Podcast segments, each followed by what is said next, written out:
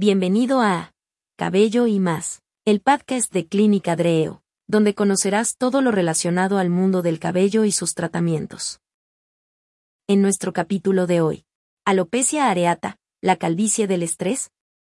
Guía completa para saber más. Comenzamos. ¿Qué es la alopecia areata? Es una enfermedad que afecta al cuero cabelludo y otras regiones de la piel.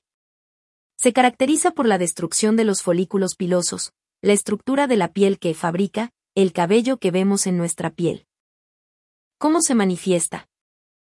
Las personas que la padecen presentan caída de cabello que se pierde en zonas discretas, produciéndose una lesión con forma redonda, del tamaño de una moneda pequeña. En estas lesiones la piel parece normal, pero en realidad carece de cabello. ¿Quiénes están en riesgo de padecer esta enfermedad? Puede afectar a cualquier persona, sin importar su edad o sexo. Generalmente se manifiesta desde la infancia, aunque puede presentarse en cualquier momento de la vida. Quienes la padecen tienen una predisposición genética a desarrollar la enfermedad y tener familiares cercanos afectados por ella. Aumenta el riesgo de presentarla, pero el riesgo es aún mayor si esta alopecia se manifestó a temprana edad. ¿Qué causa la alopecia areata? Se desconoce la causa, pero se sabe que produce una activación anormal del sistema inmune en los folículos pilosos. El sistema inmune destruye, por equivocación, los folículos del propio cuerpo, lo cual provoca la pérdida de cabello. Para manifestarla se requiere una combinación de predisposición genética y estímulos ambientales, pero es frecuente que la enfermedad inicie después de periodos prolongados de estrés físico o emocional. ¿La alopecia areata produce algún síntoma? La enfermedad es completamente asintomática. Por tanto, las zonas afectadas no producen ninguna molestia. El único signo de la enfermedad es la pérdida de cabello.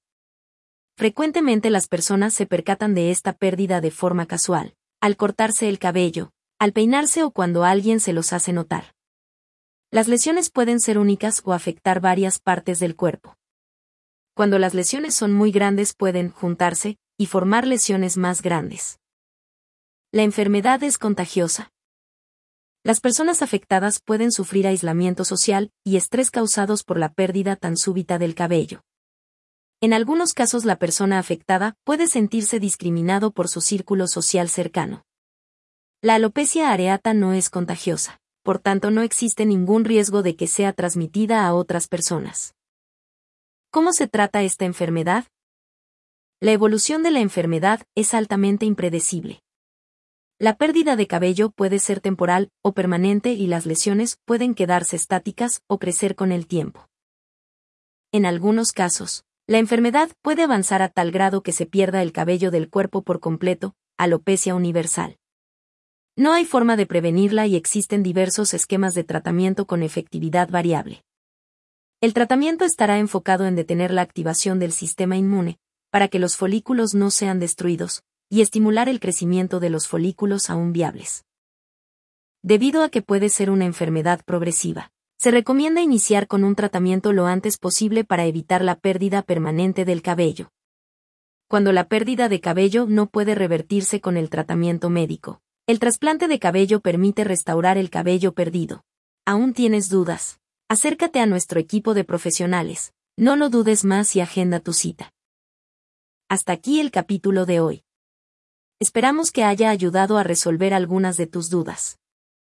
Si quieres saber más del mundo del cabello y sus tratamientos, no te pierdas el siguiente episodio de Cabello y más, el podcast de Clínica Dreo. Hasta la próxima.